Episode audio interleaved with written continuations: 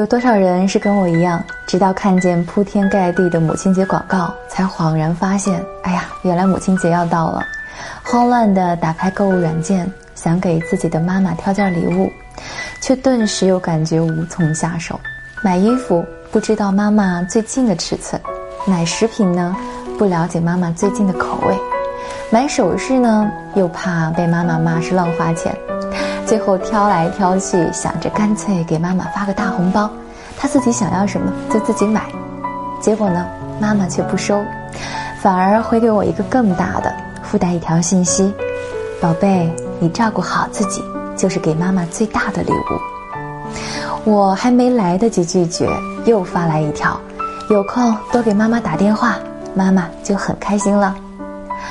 哎呀，一瞬间眼泪已经在眼眶里打转了。你有多长时间没有给自己的妈妈打过电话了呢？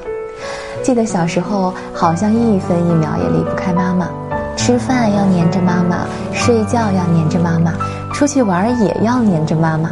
而妈妈也从来没有抗议过，她总是眼睁带笑地看着我，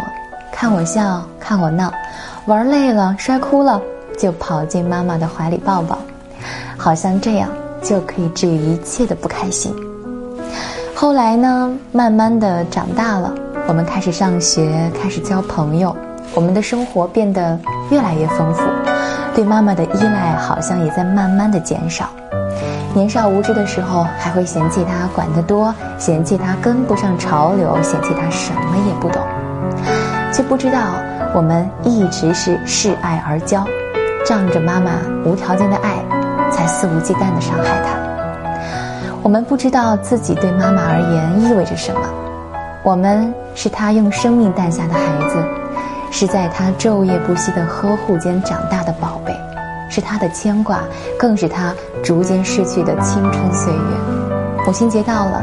如果你也像我一样还不知道送给妈妈什么礼物好的话，那么不如给妈妈打个电话，或者干脆回家一趟，亲口对她说一声：“谢谢你。”妈妈。